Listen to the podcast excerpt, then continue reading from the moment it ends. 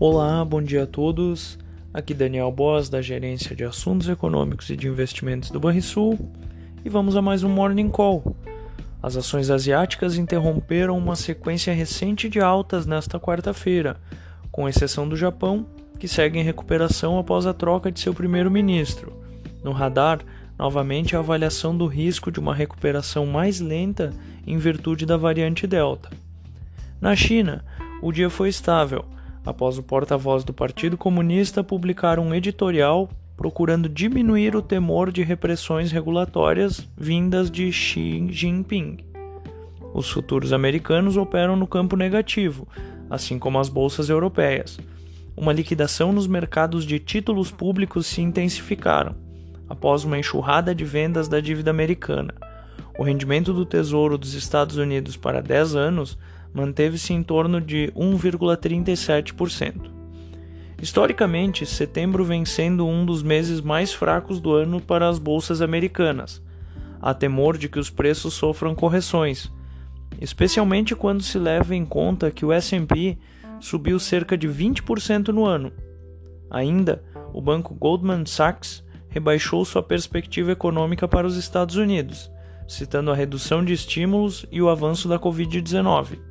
O banco vê crescimento de 5,7% no PIB em 2021, abaixo do consenso de 6,2%. Nos, nos mercados de commodities, o petróleo bruto se estabilizou após um declínio de dois dias. O urânio avança, assim como o minério de ferro. Por aqui, após o feriado de 7 de setembro, que foi marcado por manifestações em muitas cidades do Brasil, o mercado espera pelos próximos passos de ambos os lados nesse truculento jogo de xadrez político entre os três poderes do país. Na terça, a média móvel de mortes por Covid-19 em sete dias no Brasil ficou em 526 por dia, patamar 27% abaixo daquele de 14 dias antes.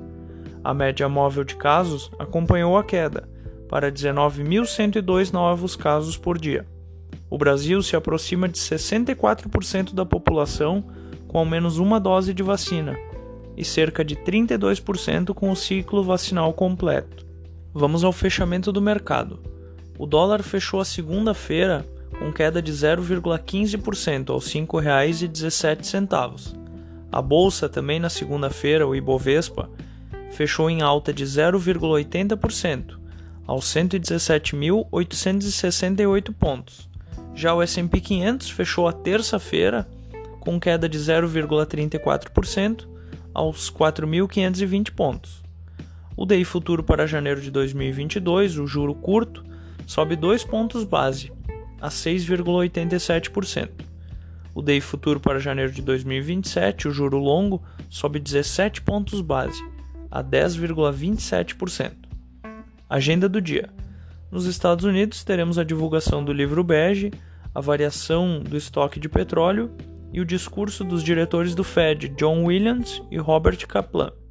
Na China, teremos a divulgação do Índice de Preços ao Consumidor Mensal, e no Brasil, o Índice IGPDI, o Índice IPCS semanal, ainda o fluxo cambial e a produção de veículos pela Anfávia.